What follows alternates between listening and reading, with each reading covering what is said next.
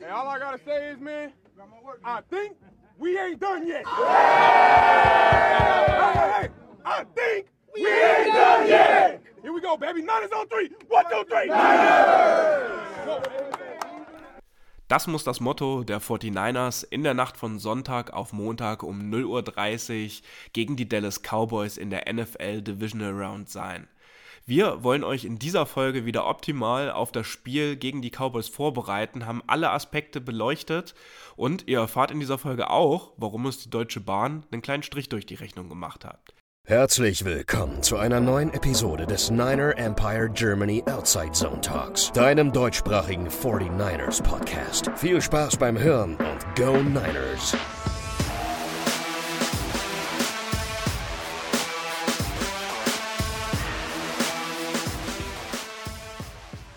Divisional Round der NFL steht an und wir spielen, ihr habt es alle mitbekommen, in der Nacht von Sonntag auf Montag um 0.30 Uhr gegen die Dallas Cowboys. Eigentlich hätten wir jetzt bei dieser Aufnahme Florian Hauser von The Zone, der auch bei Endzone äh, öfter mitkommentiert, mit am Start gehabt. Äh, da hat uns leider die Deutsche Bahn einen großen Strich durch die Rechnung gemacht, weil der einen ausgefallenen Zug hatte und jetzt erst äh, spät in der Nacht ankommen würde. Und wir es jetzt äh, vor dem Wochenende mit ihm jetzt nicht nochmal schaffen würden mit einer Aufnahme, haben wir uns natürlich jetzt spontan auch dazu entschlossen, die Aufnahme äh, bei uns intern äh, quasi abzuliefern. Und dafür sind heute zum einen der Jan. Hallo zusammen.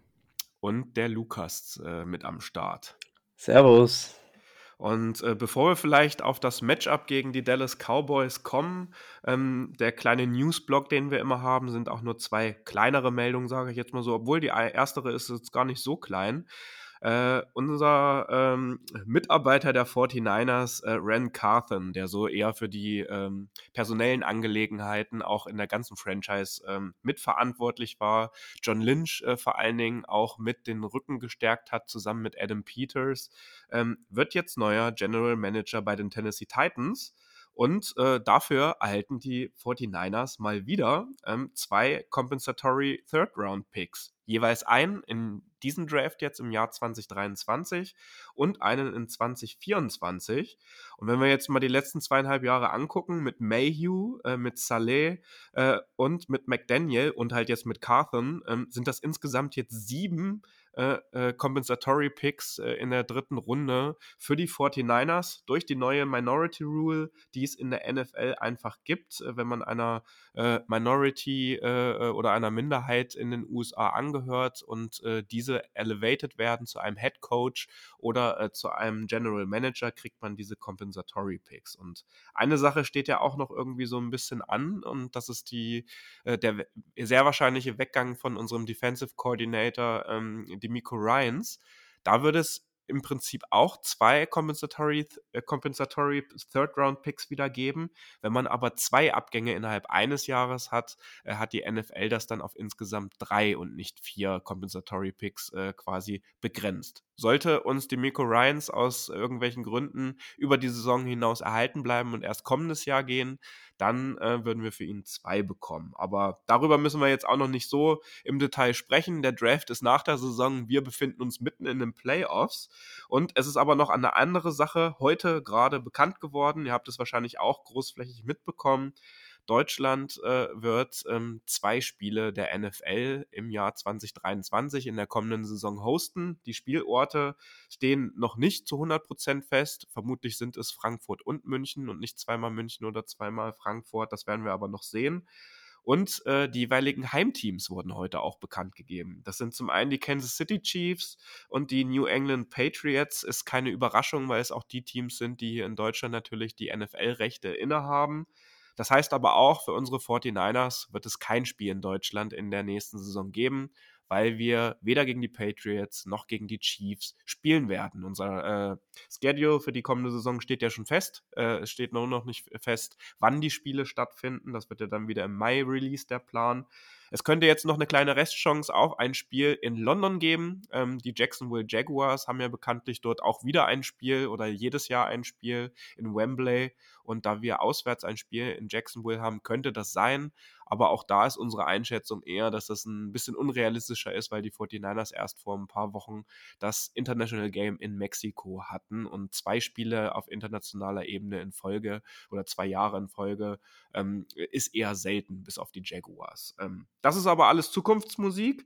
Wir wollen uns jetzt ausführlich natürlich mit dem Spiel gegen die Cowboys beschäftigen. Und für die Jüngeren von uns sind ja irgendwie die Seahawks der größere Rivale.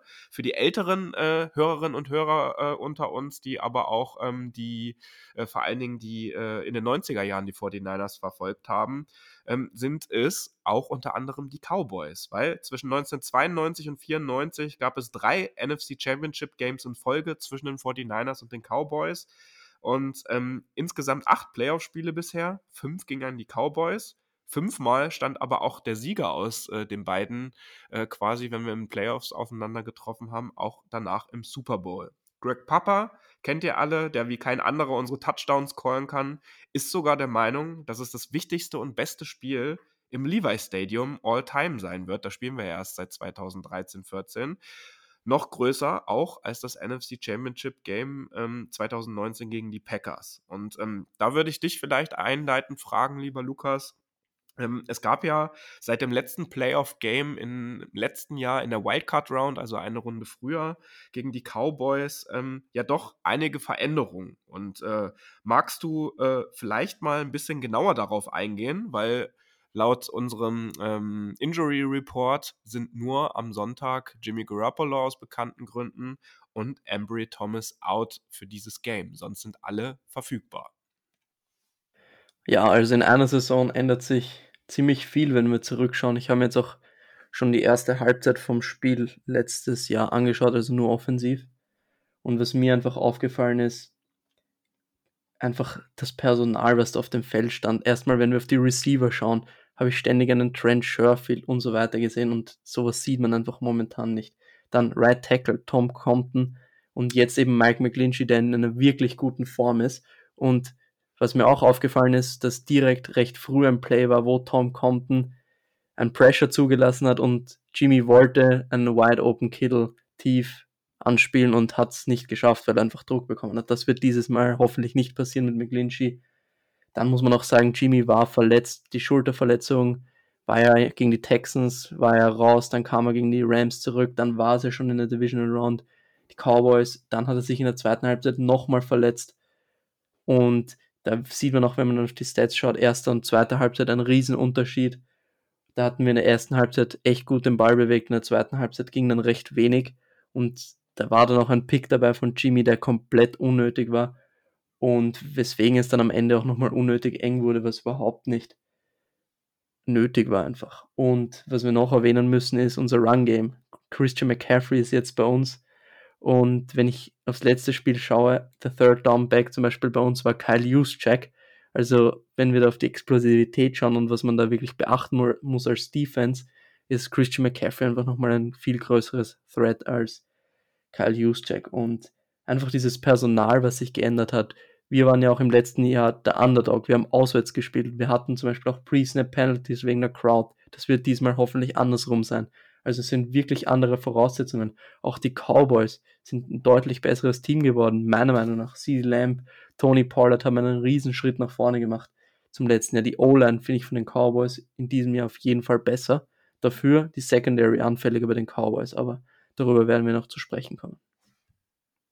Genau, also es gibt ja ziemlich viele Veränderungen und äh, ich muss ganz ehrlich sagen, ich freue mich wirklich wie Bolle auf dieses Spiel, weil es irgendwie schon zwei super talentierte und äh, vor allen Dingen auch verbesserte Teams, wie du es gerade schon ein bisschen auch auf unserer Seite beschrieben hast. Also das wird einfach ein richtig starkes Matchup, auch also selbst für, für alle neutralen Zuschauer sowieso, aber für uns als 49ers-Fans trotzdem auch, äh, weil es einfach ein gutes Battle sein wird. Und Jan, ähm, wir haben ja gerade darüber gesprochen, zwei talentierte und verbesserte Teams treffen hier aufeinander, gerade nach dem letzten Spiel ähm, der Cowboys, äh, als sie die Buccaneers geschlagen haben. Was würdest du denn gerade jetzt in der Situation, vielleicht noch ein bisschen im Allgemeinen gehalten, weil wir uns ja gleich auch nochmal der Offense oder den Offenses und den Defenses ein bisschen genauer widmen. Was würdest du da bei unseren Niners gerade noch so ein bisschen hervorheben?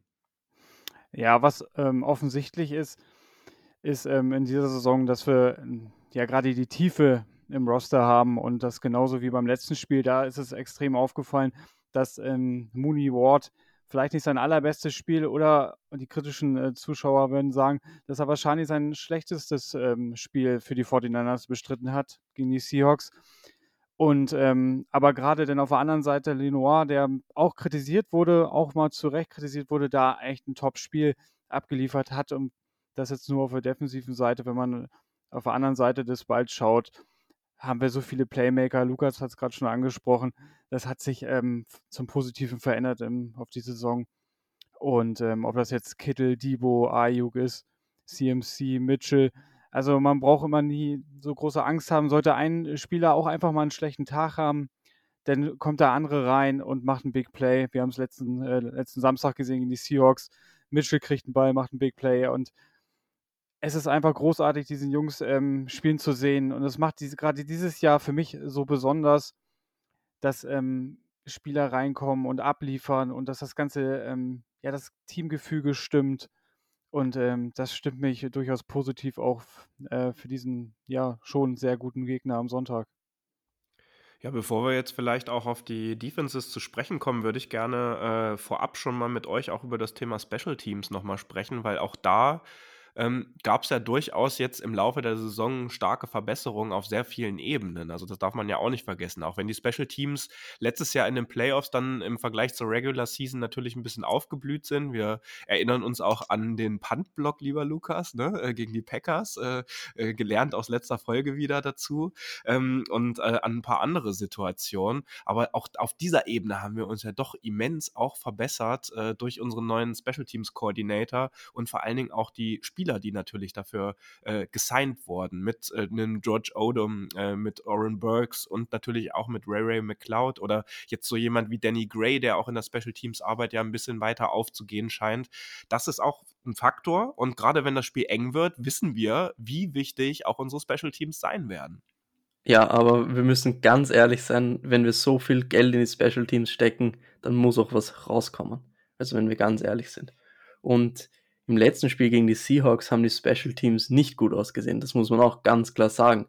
Die Returns von den Seahawks waren meistens sogar über die 30 und das darf auf keinen Fall passieren. Dann der Squib Kick. Ich meine, die Entscheidung, darüber wollen wir jetzt nicht diskutieren, aber im Normalfall kickst du den Ball einfach ganz tief hinten in die Endzone und vertraust deinem Coverage-Team, dass da nichts passiert. Aber das haben wir nicht. Wir haben nicht darauf vertrauen können. Und Jetzt erwartet uns eine riesen Challenge, weil bei den Cowboys ist Cavante Turpin der Returner und der ist einer der besten Returner in der NFL, wenn nicht sogar der beste. Also ich finde, wenn er den Ball in der Hand hat, gibt es keinen, der wirklich so explosiv ist wie er. Und ich glaube, er ist sogar First Team All-Pro Returner geworden. Und er hat noch keinen Return-Touchdown in dieser Saison. Die Seahawks waren manchmal knapp dran eigentlich, weil da war noch ein Tackle dabei, wo der Return Touch schon gesaved wurde. Also wir müssen echt aufpassen, dass Turpin nicht die Chance bekommt, Returns zu machen. Weil die Special Teams sind der erste und der schnellste Weg, Spiele zu verlieren. So ist es. Und ähm, es kam mir dann doch auch relativ überraschend, wenn wir auf die andere Special Teams Seite nochmal gucken. Äh, ihr habt es auch alle mitbekommen. Brett Mayer, äh, der Kicker der äh, Cowboys, letzte Woche vier PATs verschossen. Ähm, die Cowboys halten an ihm jetzt fest. Es wurde zwar ein Kicker ins Practice Squad gesigned, ähm, wahrscheinlich dann so als aller, allerletzte Warnung, wenn es jetzt gegen die 49ers nicht klappen sollte, sofern sie überhaupt noch ein Spiel danach haben, was wir alle nicht hoffen, ähm, natürlich. Ähm, aber der wird mit am Start sein und da muss man ja auch gucken, was macht das mit einem, äh, wenn er in so einem Spiel jetzt vier Dinger ver, äh, verschossen hat. Ähm, natürlich wird er jetzt ein paar Extraschichten nochmal äh, geschossen haben und ähm, vorher war er auch, äh, hatte ziemlich stabile und gute Werte. Ähm, wir können natürlich als 49ers-Fans dann nur hoffen, dass er es zumindest ein, zwei Mal auch an gleicher Stelle dann im Levi Stadium nochmal vergeigen wird. Ja, absolut richtig. Aber wir sind natürlich jetzt auch nicht so tief bei den Cowboys drin. Aber ähm, das ist ja schon eher ein erfahrener Kicker und ähm, klar muss er mit Drucksituationen umgehen können.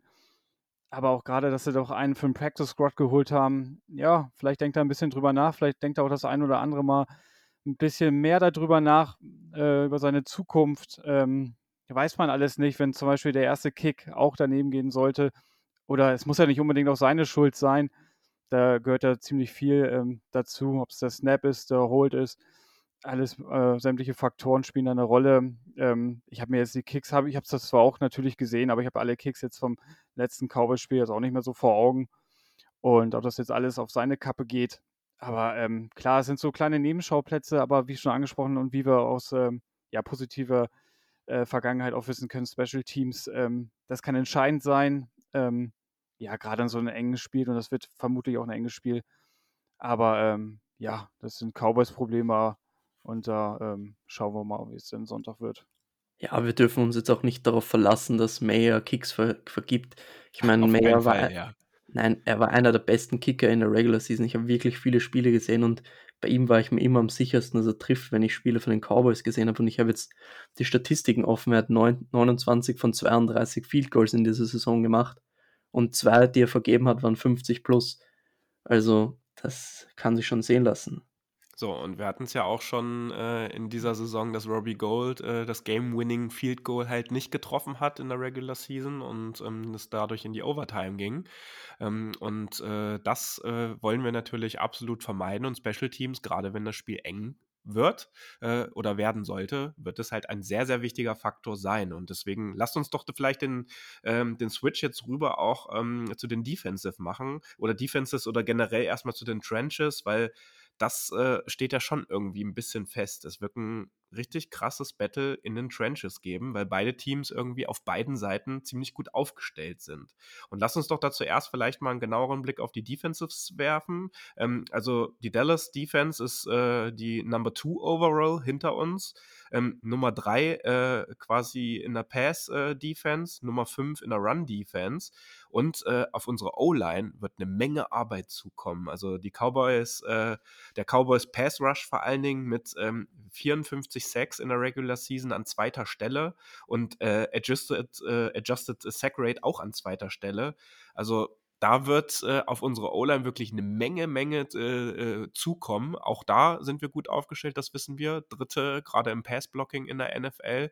Ähm, das wird ein absolutes Key-Match-up, weil auch Brock Purdy vielleicht in der einen oder anderen S Situation dann doch mal eine clean Pocket braucht. Auch wenn er natürlich aus, äh, wir jetzt in den letzten Wochen vor allen Dingen gelernt haben, dass er auch gut scramblen kann.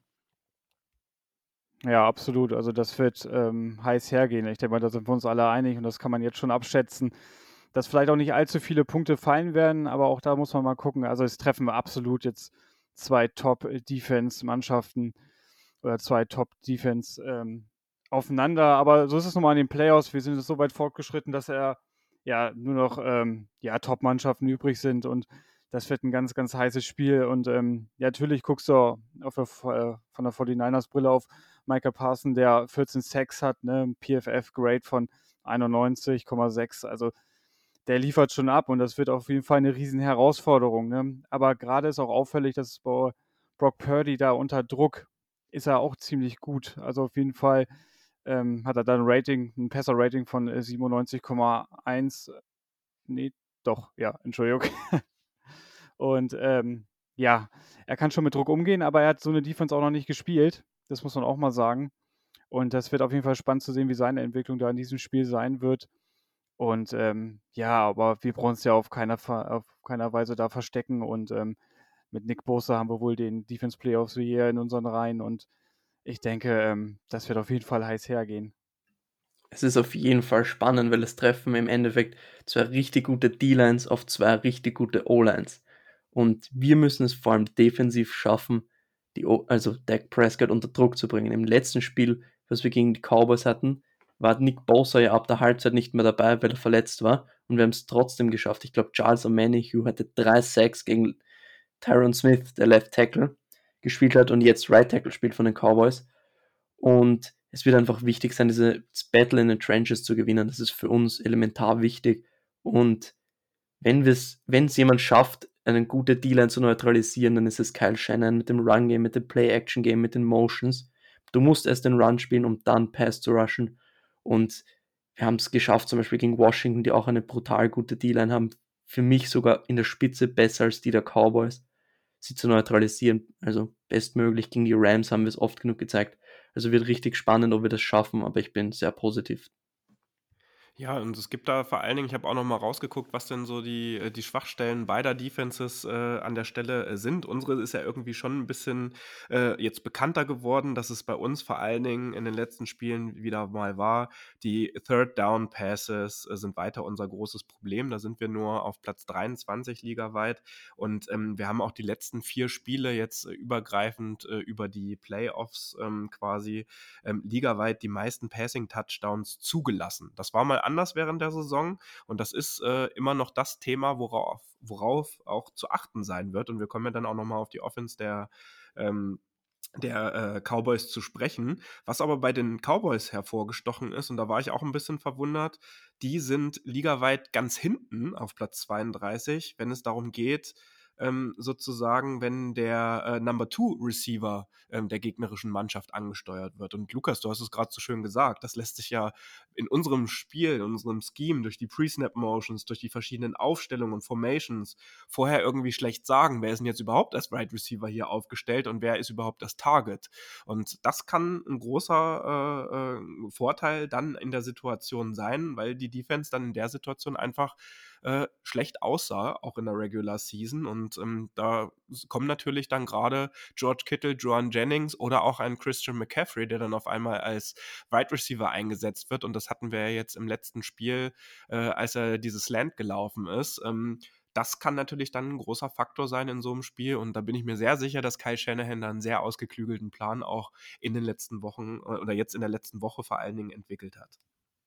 Ja, wenn es darum geht, Matchups zu kreieren, ist fast keiner besser als Kyle Shannon. Und das ist gesagt, der Wide Receiver 2 wird sehr schlecht von den Cowboys verteidigt, liegt vor allem daran, dass Trayvon Diggs öfter mal mit dem besten Receiver mitläuft, mitgeht.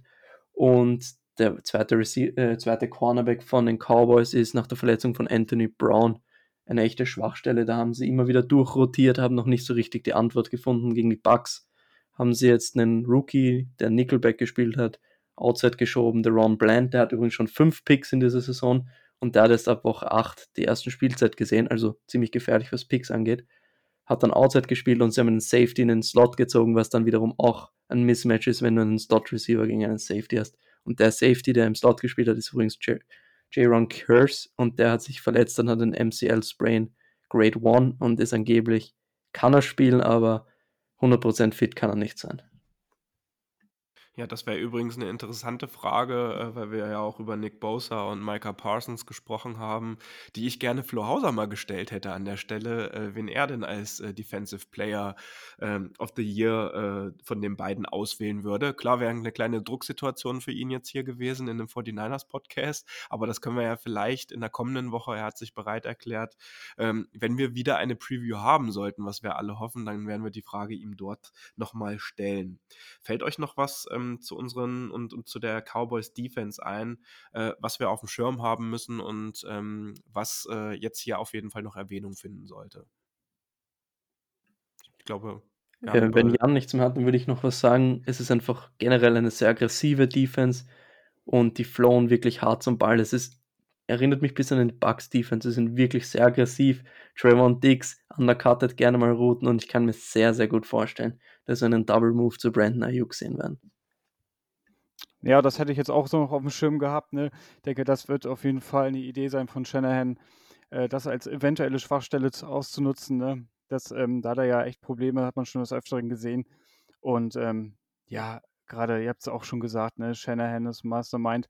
Also von Shanahan gerade erwarte ich persönlich ziemlich viel jetzt am Sonntag, dass der wirklich mal was aus dem Hut zaubert und ähm, ja, uns da auf die Siegestraße bringt mal was aus dem Hut zaubert, als ob er das noch nicht getan hätte diese Saison.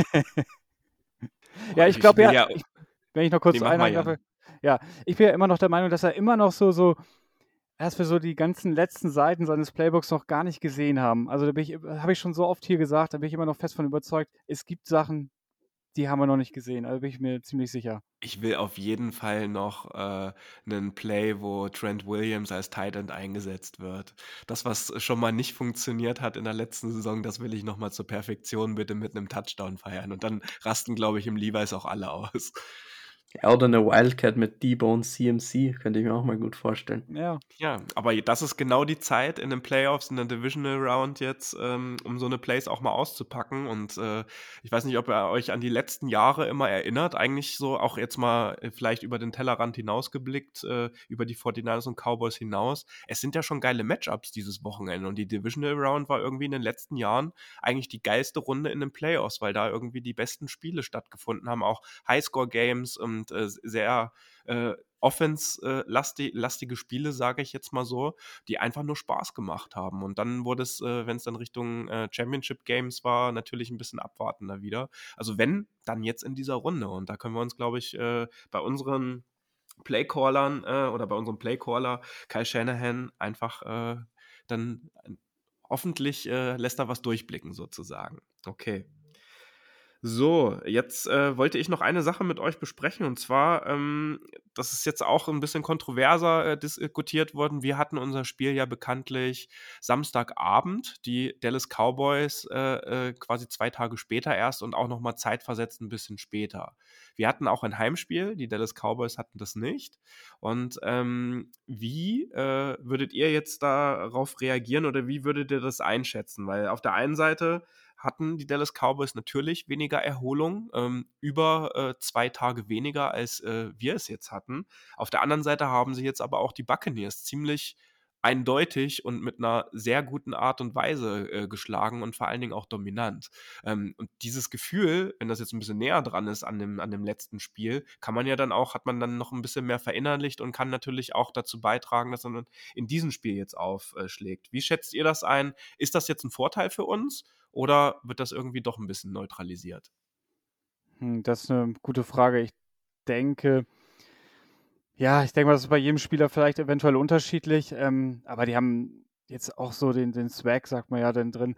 Die haben das Spiel gegen die äh, Buccaneers klar und deutlich gewonnen, haben ein gutes Spiel gemacht und dann erlebt sich das natürlich alles viel, viel leichter. Ne? Dann denkst du vielleicht nicht so oft darüber nach, hast das gewisse Selbstvertrauen auch, weißt, ähm, was für eine Leistung du abrufen kannst in einem Playoff-Spiel. Ähm, ja, vielleicht merken sie es ja hier an der einen oder anderen Stelle. Aber ich glaube, wenn man jetzt ähm, das nicht so auf dem Schirm hat vielleicht oder nicht drüber nachdenkt und jetzt als Zuschauer dieses Spiel verfolgt, wird das, glaube ich, ähm, wird das da keinen auffallen irgendwie. Ich glaube nicht, dass das so einen großen Impact hat auf das Spiel, ähm, der wie man so jetzt, wie man vermuten äh, lässt. Und aber klar wird das diskutiert, gerade auf der Cowboys-Seite. Ne? Ist ja schon ein bisschen, ja, ich will nicht sagen ärgerlich, aber so ist es nun mal. Ähm, aber ich glaube nicht, dass das so einen großen, großen Impact hat auf dieses Spiel. Was jetzt äh, Erholung angeht, ist es sicher kein Nachteil, wenn du zwei Tage mehr hast. Da müssen wir aber, muss aber die NFL dafür dastehen, dass sie ein Montagnachtspiel eingebaut haben. Das ist einfach für mich komplett unnötig. Und die Cowboys sind auch ganz ehrlich selbst schuld. Wenn sie eine bessere Position gehabt hätten, wenn sie die Division gewonnen hätten, hätten sie eben nicht das Montagnachtspiel gehabt, sondern eine Bye-Week oder eben den zweiten Seed und hätten gegen die Seahawks gespielt und wären eben nicht Montagnacht gewesen und deswegen hatten sie es auch selbst in der Hand, nicht Montagnacht zu spielen. Und deswegen sollten sie sich jetzt mal nicht beschweren, sie sollen einfach eine bessere Regular Season spielen. Jetzt einfach so gesagt. Und ähm, jetzt weiß ich nicht mehr, was ich sagen wollte, aber du bist auch schon in einem gewissen Flow drinnen, wenn du gewinnst Montagnacht. Die haben gewisses Selbstvertrauen, die werden sicher motiviert rauskommen. Es wird wichtig sein, dass wir direkt im ersten Draft, wenn die Cowboys zum Beispiel den Ball bekommen, dass wir keine Touch, keinen Touchdown zulassen, damit die wirklich mal auf den Boden kommen und dass diesen Flow bis in Wind aus den Segeln genommen wird. Ja, und das war doch eine super Überleitung, um jetzt auf die Offenses äh, auch nochmal zu sprechen zu kommen. Unsere Offense äh, hat jetzt seit der Übernahme von Brock Purdy als Starting Quarterback äh, 34,8 Punkte pro Spiel erzielt. Das sind ja auch Werte, die wir sehr lange in San Francisco bzw. in Santa Clara einfach nicht hatten. Doch gerade irgendwie mit äh, Quarterback äh, Dak Prescott äh, könnten wir ja dann doch wieder das ein oder andere Problem bekommen. Er ist jetzt kein Running Quarterback, aber er ist ein guter Quarterback, der vor allen Dingen auch äh, mobil ist und auch seine Beine einzusetzen weiß. Und ähm, ähnlich wie bei uns haben ja auch die Cowboys einige offensive Waffen in ihrer Offense und im Arsenal mit drin. Wie gefährlich können uns denn äh, CD Lamb, äh, Pollard, Schulz und äh, diese Spieler werden? Bevor Jan was sagt, möchte ich noch ein paar Statistiken hier reinwerfen und Jan kann dann gerne seinen Take als erstes machen. Dak Prescott, seit seiner Verletzung haben die Cowboys 37 Punkte per Game, das ist das Beste in der NFL.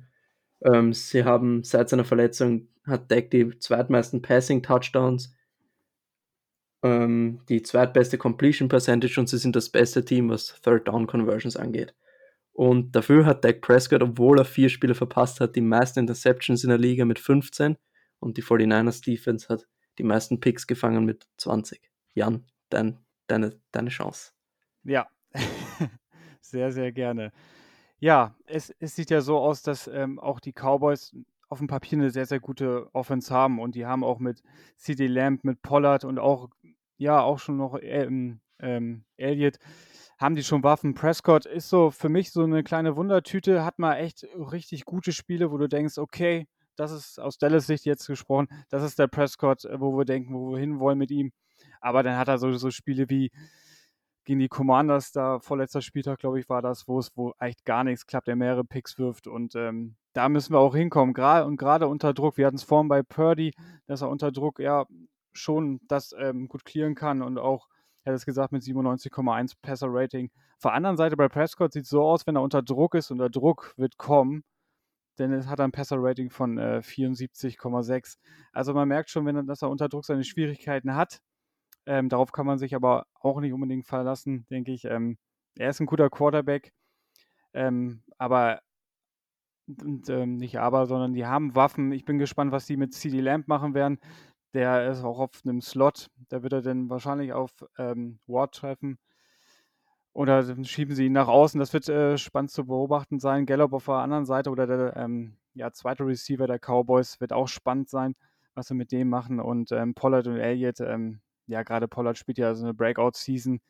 Und ähm, ja, da wird man echt gespannt sein. Aber da mache ich mir eigentlich weniger Sorgen um das Running Game der Cowboys, weil unsere Run-Defense ja äh, schon äh, ja, das oberste Limit ist. Es geht ja kaum besser, würde ich jetzt fast behaupten. Und ähm, bin ich gespannt, was die Cowboys sich da einfallen lassen. Und ähm, ja, aber so viel Angst habe ich da ehrlicherweise auch gar nicht. Man muss vielleicht noch sagen, im letzten Spiel ähm, gegen die Cowboys in den letzten Playoffs war Michael Gallup nicht fit, hatte einen Kreuzbandriss. Dafür hatten die Cowboys Amari Cooper, der jetzt eben bei den Browns spielt. Und zum Thema Druck auf Prescott bringen auf jeden Fall. Also jeder Quarterback, wenn er Druck bekommt, wenn er gehittet wird, dann wird er unruhig, er wird Fehler machen. Und das ist eben auch bei Dak Prescott so. Das ist, glaube ich, der Einzige, der ist, bei dem es nicht so ist, das ist Patrick Mahomes. Und Schlüssel dazu wird aber auf jeden Fall, wie du es gesagt hast, die Run-Defense an. Gegen die Seahawks haben wir es nicht wirklich geschafft, bis zu dem Third Down mit dem Strip Sack, dass sie wirklich einmal in den Third and Long gekommen sind ähm, die Seahawks. Und das müssen wir auf jeden Fall schaffen.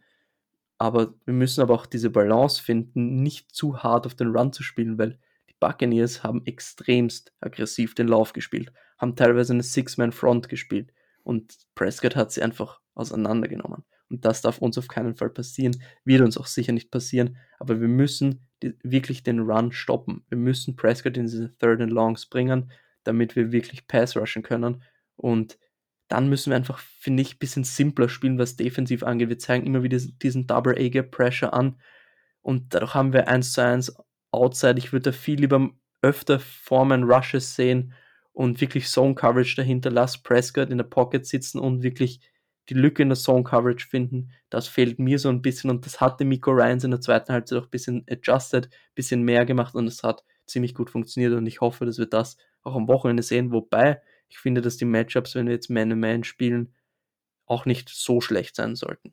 Jan, wolltest du noch was sagen? Ja, und ich habe gemerkt, ich habe okay. mich gemutet, aber ich hätte noch was. Auch das passiert hier mal, ja. Der Gar Klassiker, ja. Was würdest äh, du, Lukas, oder ihr beide, was würdet ihr denn sagen, was wir mit Lamp machen? Besonderer Schutz? Spielen wir da Man oder lassen wir uns da ähm, nicht beirren und spielen ganz normal unsere Coverage? Was wäre euer Take zu? Was meint ihr? Was machen wir mit CD Lamb? Weil der hat ja schon eine überragende Saison gespielt. Neun Touchdowns, äh, über 1300 Yards. Ich glaube, wir dürfen nicht den Fehler machen, jetzt wirklich nur auf CD Lamb zu schauen. Die haben Playmaker Tony Pollard im Passing Game, bei Screens extremst gefährlich. Auch Sieg im Passing Game eine Waffe. Dalton Schultz und Michael Gallup ist einer der besten Contested Catch Receiver, wenn er 1 zu 1 ist outside. Und wenn der gegen Diamado Lenore, der ein bisschen anders heißt ist, spielt, dann haben wir vielleicht mal ein Problem. Deswegen wir müssen wirklich aufpassen. CD Lamp ist richtig gut, aber wir dürfen auch jetzt nicht andere Spieler vernachlässigen. Es ist wirklich immer diese Balance, aber wir dürfen uns jetzt auch nicht von CD Lamb schlagen lassen. Ja, und dieses Gesamtkonstrukt, das äh, macht mich eigentlich am positivsten und am zuversichtlichsten. Weil wenn wir jetzt nochmal gucken, wie wir Anfang der Saison oder Mitte der Saison dastanden, auch nach dem CMC-Trade, ähm, und das ist jetzt überhaupt gar kein, gar kein Affront gegenüber irgendwie äh, Jimmy Garoppolo. Aber ich hatte ja vorhin den Stat äh, noch gezeigt, dass wir jetzt 34,8 Punkte pro Spiel in den letzten sechs Spielen halt einfach erzielt haben.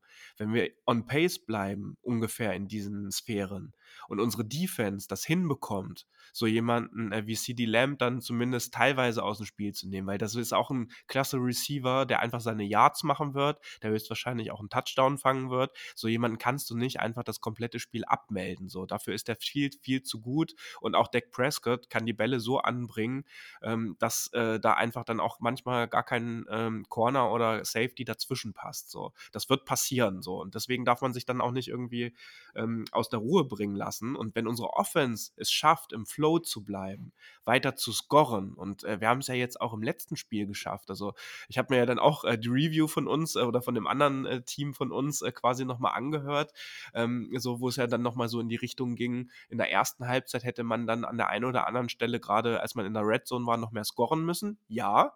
Aber wenn ein Team, wie viel waren es? 41 Punkte, glaube ich, gegen die Seahawks, ne, macht, dann ist das ja eine sehr, sehr gute Punktzahl und die hat, dann hat die Offense richtig abgeliefert und das war ja jetzt auch kein, äh, äh, neben Pick 6 war ja, Quatsch, war ja nicht mit dabei, so, und es war kein Defensive Scoring mit dabei, so, das muss man ja auch immer mit beachten.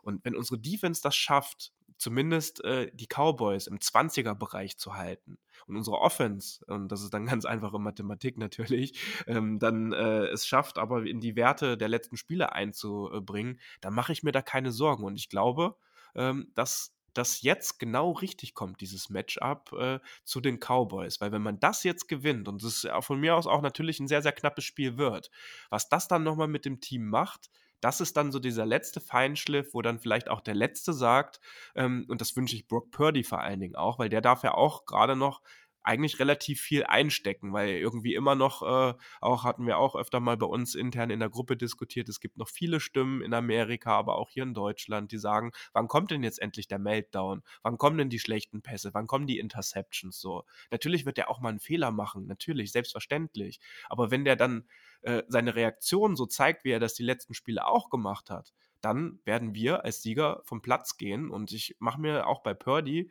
keine Sorgen, selbst wenn er jetzt gegen die Cowboys, gegen, gegen Dix oder so eine, ähm, eine Interception wirft, der ist im nächsten Drive trotzdem wieder zu 100% auf dem Platz und ist trotzdem so abgeklärt wie sonst auch. Und das ist die große Stärke gerade, die uns auf dieser Position einfach widerfährt. Und ähm, deswegen möchte ich da auch nochmal unsere Offense einfach ganz klar hervorstechen. Das wird ein großer Faktor sein, warum wir dieses Spiel meiner Meinung nach auch gewinnen werden. Mit einer super Defense, die wir haben, die viel adjusten muss, die viel Arbeit äh, verrichten werden muss. So, genauso wie unsere O-Line gegen die äh, Defense und gegen die D-Line natürlich der Cowboys. Aber ich bin da echt zuversichtlich, dass wir das packen. Du hast jetzt Brock Purdy richtig gut adressiert, finde ich. Also, was man wirklich auch gegen die Seahawks gesehen hat, dieser Jump von der ersten Halbzeit zur zweiten Halbzeit, das war einfach nochmal ein Level besser, einfach ruhiger. Und das willst du doch von einem jungen Quarterback sehen, dass der sich entwickelt, dass du wirklich eine Lernkurve siehst und das siehst du einfach komplett. Und auch wenn er wirklich Würfe hat, dabei hatte, wo wirklich Gefahr dabei war, dass es ein Pick war, es war ihm egal, er hat weitergespielt.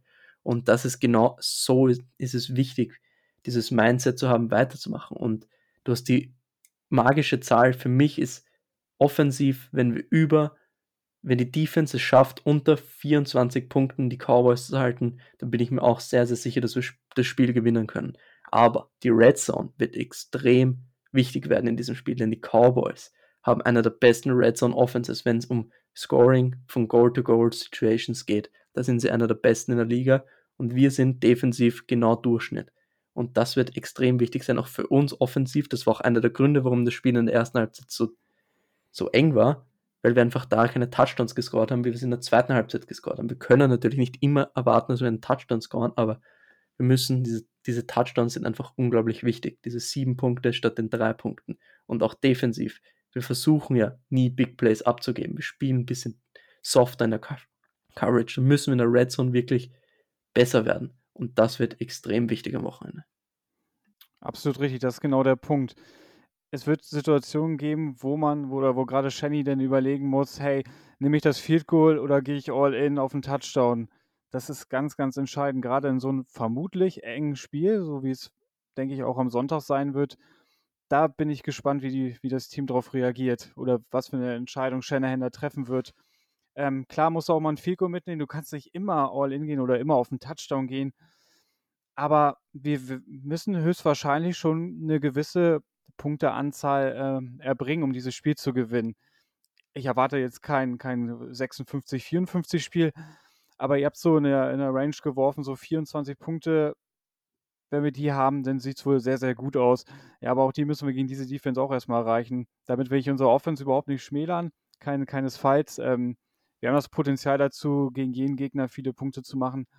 Aber das wird für mich auch ganz, ganz entscheidend sein.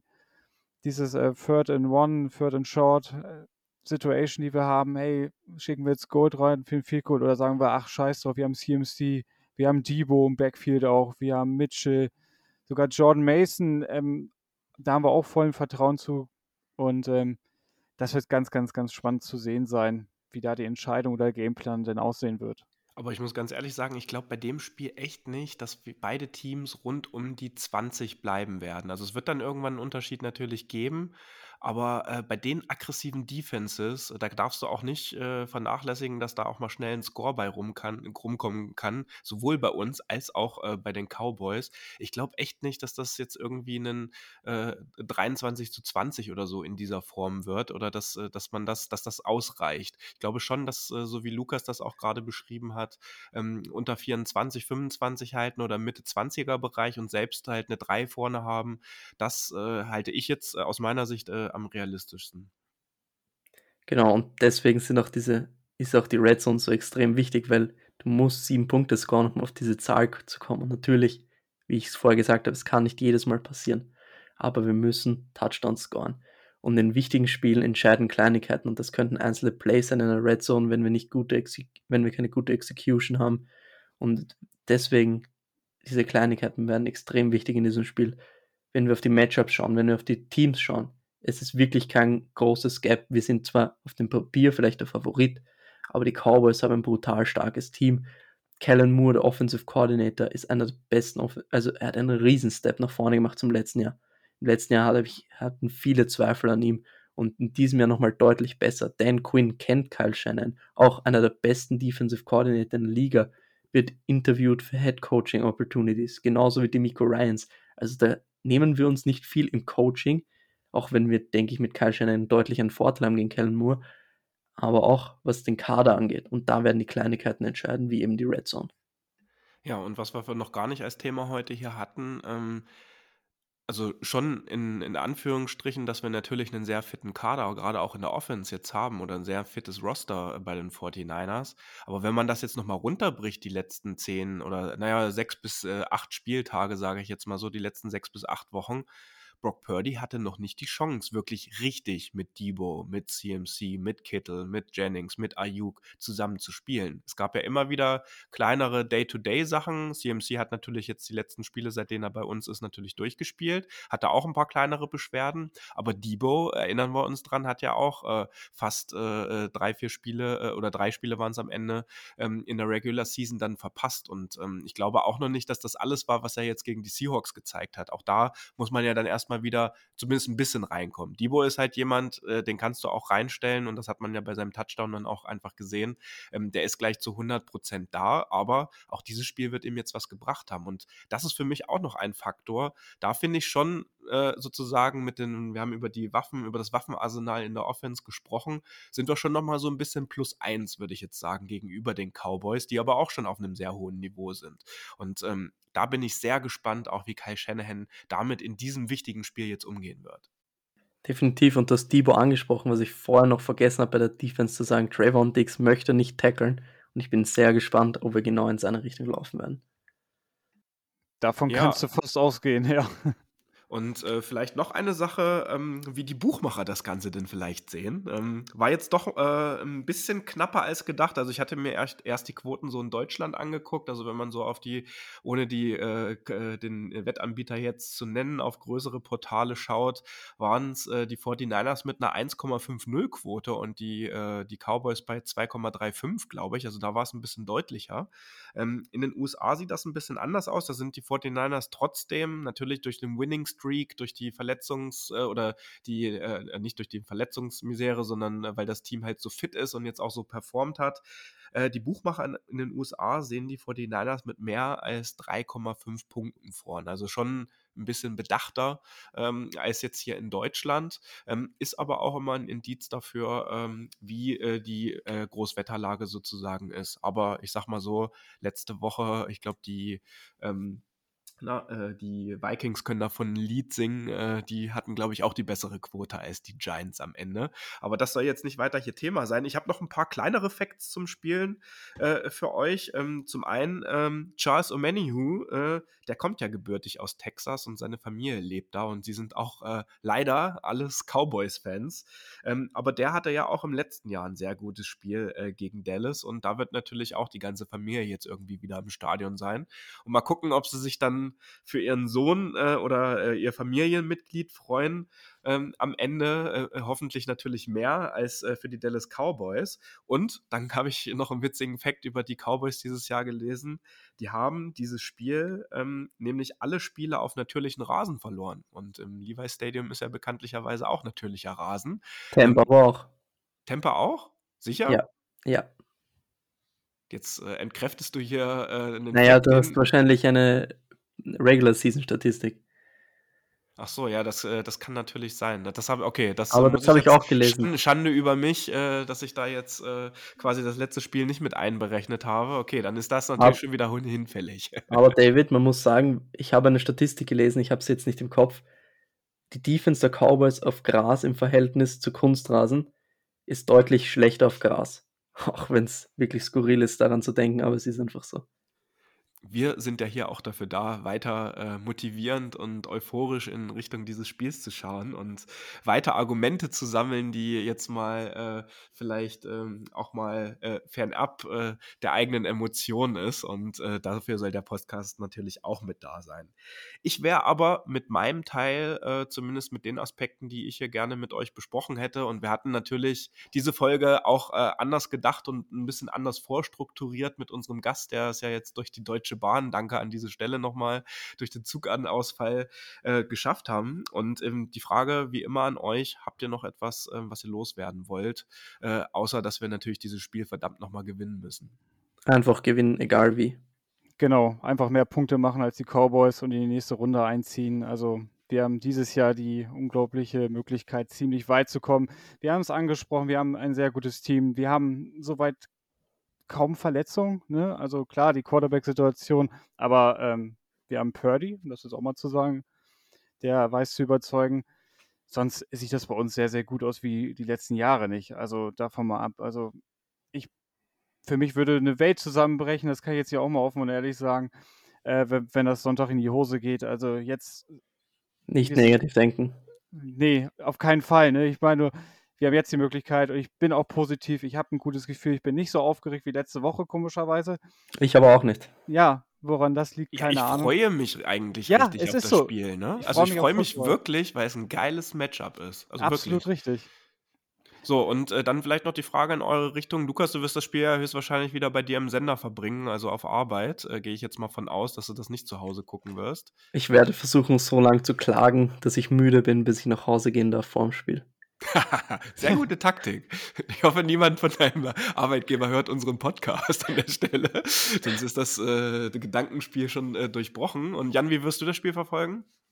Äh, ganz gemütlich zu Hause. Und ähm, es ist eine äh, ja, nicht so gute Uhrzeit, muss ich sagen, so halb eins. Äh, ich bin echt noch mal im Struggle mit mir, ob ich vorher noch mal schlafen gehe, weil ich muss Montag auf jeden Fall arbeiten da bin ich noch nicht so ganz im Klaren. Und das wäre so meine abschließende Frage für heute. Wie, wie machst du das oder wie macht ihr das? Oder unsere ZuhörerInnen draußen, wie, wie, wie macht ihr das? Ähm, Feuer schlafen gehen, durchziehen, danach nochmal ein bisschen hinhauen und später zur Arbeit? Also Ich habe zwar gleich, Gleitzeit, aber ich weiß immer noch nicht, wie ich das jetzt zur Hand habe. Durchziehen. Naja, ich sag jetzt mal so, 0.30 Uhr, an die Zeit können wir uns schon mal gewöhnen, wenn wir dann im Super Bowl spielen, also zehn Minuten später. Das ist äh, durchaus äh, Ja, machbar, okay. aber ich glaube, dann nimmt man sich dann den Montag danach auch eher frei oder versucht es über andere Wege, über äh, mobile Arbeit, Homeoffice, wie man das auch immer äh, in dem Unternehmen, in dem man oder äh, tätig ist, nennt. Ähm, aber ja, du hast schon recht, 0.30 Uhr ist echt eine blöde Zeit. Vor allen Dingen ist ja auch vorher noch das andere geile Ja. Spiel. Ich glaube, äh, Bills Genau. Bengals, wenn ich mich nicht täusche, ne? Ja. ähm, ist äh, vorher noch, das will man ja auch nicht wirklich verpassen. Und äh, das kriegt man dann schlecht hin. 2.15 Uhr, da weißt du wenigstens, du kannst dich hinlegen. Also so mache ich das immer. Ich habe ja auch eine kleine Tochter zu Hause. Mit der lege ich mich dann meistens um 8 einfach ins Bett und äh, stelle mir dann den Wecker auf 2.10 Uhr und gucke dann das Spiel. Und dann habe ich schon sechs Stunden geschlafen, kann nach dem Spiel nochmal eine Stunde oder anderthalb. Und dann habe ich fast eine komplette Nacht. 0.30 Uhr wird jetzt ein bisschen schwieriger. Aber ganz ehrlich, scheiß drauf. Äh, das ist die Divisional Round. Dann bin ich halt am Montag müde. Mir wurde leider auch am Montag um Termin um 8.30 Uhr reingestellt. Oh, Da schön. kann ich jetzt auch nichts äh, weiter dran ändern, sage ich jetzt mal so. Oder noch irgendwie anderweitig was äh, hinbekommen. Aber das ist dann halt so. Dann gehe ich halt am Montag ein bisschen früher ins Bett. Ja. Und ich meine, äh, für so ein Spiel, das ist doch genau der Grund, warum wir Football-Fans auch geworden sind, warum wir die 49ers feiern, damit wir an solchen Spielen teilhaben können. Absolut Genau, richtig. genau Lieber so als gar nicht, ne? Als hätten wir schon frei. Genau Ja. so ist es. Und ich habe in der Regular Season, glaube ich, die Hälfte der Spiele sonntags geschaut und dann durchgemacht und bin zur Arbeit. Also ich schaffe das schon einmal. Das glaube ich auch. Äh, So, dann vielleicht noch zum Abschluss ähm, äh, das T-Shirt, was wir in der letzten Preview äh, verlost haben, hat äh, äh, der liebe Kim äh, aus Schleswig-Holstein, glaube ich, gewonnen. Zumindest hat er den Alias auch Baltic 49er. Ähm, ich habe es leider noch nicht geschafft. Kim, du wirst diesen Podcast hören, weil du oft auch auf unsere Stories äh, reagierst. Ich habe es noch nicht geschafft, es loszuschicken, weil bei mir einfach zu viel los war. Ich werde mich aber morgen drum kümmern und werde dir dann auch noch eine DM schicken, wenn es abgeschickt ist. Herzlichen Dank aber auch natürlich äh, an alle anderen, die teilgenommen haben. Und wir schauen mal, was wir in Zukunft vielleicht auch als kleine Unterstützung für den Podcast äh, dann so ein bisschen anbieten können, weil, äh, apropos Unterstützung, wenn euch dieser Podcast und im Speziellen jetzt auch diese Folge wieder gefallen hat und ihr bisher noch keine Bewertung äh, abgegeben habt, dann freuen wir uns natürlich sehr, wenn ihr das im Streaming-Portal eures Vertrauens, also egal ob ihr das jetzt über dieser, über äh, Apple Podcasts, über äh, Spotify oder direkt über Podbean hört, ähm, holt das doch bitte nach, gebt uns eine schöne Bewertung, weil mit dieser kleinen Geste könnt ihr uns wirklich weiterhelfen und auch euch selbst, damit einfach unsere 49ers Community hier im deutschsprachigen Raum einfach noch größer und sichtbarer wird. Und ähm, äh, gerade der Podcast ist in dieser äh, Saison ja doch noch ein bisschen größer geworden, was uns wirklich super freut. Also an der, an der Stelle nochmal ein ganz herzliches Dankeschön an die, die wirklich schon sehr lange dabei sind, die jetzt neu dazugekommen sind. Ähm, dafür machen wir das. Das macht richtig Bock, das aufzubereiten, das vorzubereiten. Und wenn ihr Bock habt, dann teilt doch einfach auch den Podcast als Screenshot äh, direkt über den Spotify oder Apple-Link oder ein Foto, auf welchem Gerät ihr auch immer diesen Podcast hört und markiert unsere Seite auf Instagram oder Facebook ähm, vom Niner Empire Germany. Wir werden jede einzelne Story, äh, die natürlich auch öffentlich ist und wo wir es sehen, dann auch gerne reposten. Und jetzt heißt es, Sinne schärfen, die Euphorie und die Vorfreude auf dieses Wochenende und auf dieses Spiel einfach mitnehmen und die Zeit jetzt vielleicht bis Sonntagnacht auch versuchen, gut rumzubekommen. Und wir wünschen euch und uns allen wirklich ein unvergessliches weiteres Playoff-Spiel. Und wir hoffen natürlich sehr, dass wir uns am Montag mit einer sehr positiven Review wieder bei euch melden können. In diesem Sinne, Go Niners und ein wunderschönes Divisional Round Game gegen die Dallas Cowboys. Rock'n'Roll. Das war der Niner Empire Germany Outside Zone Talk. Streamt und abonniert uns auf allen gängigen Kanälen unter ad 49 ersempire GER.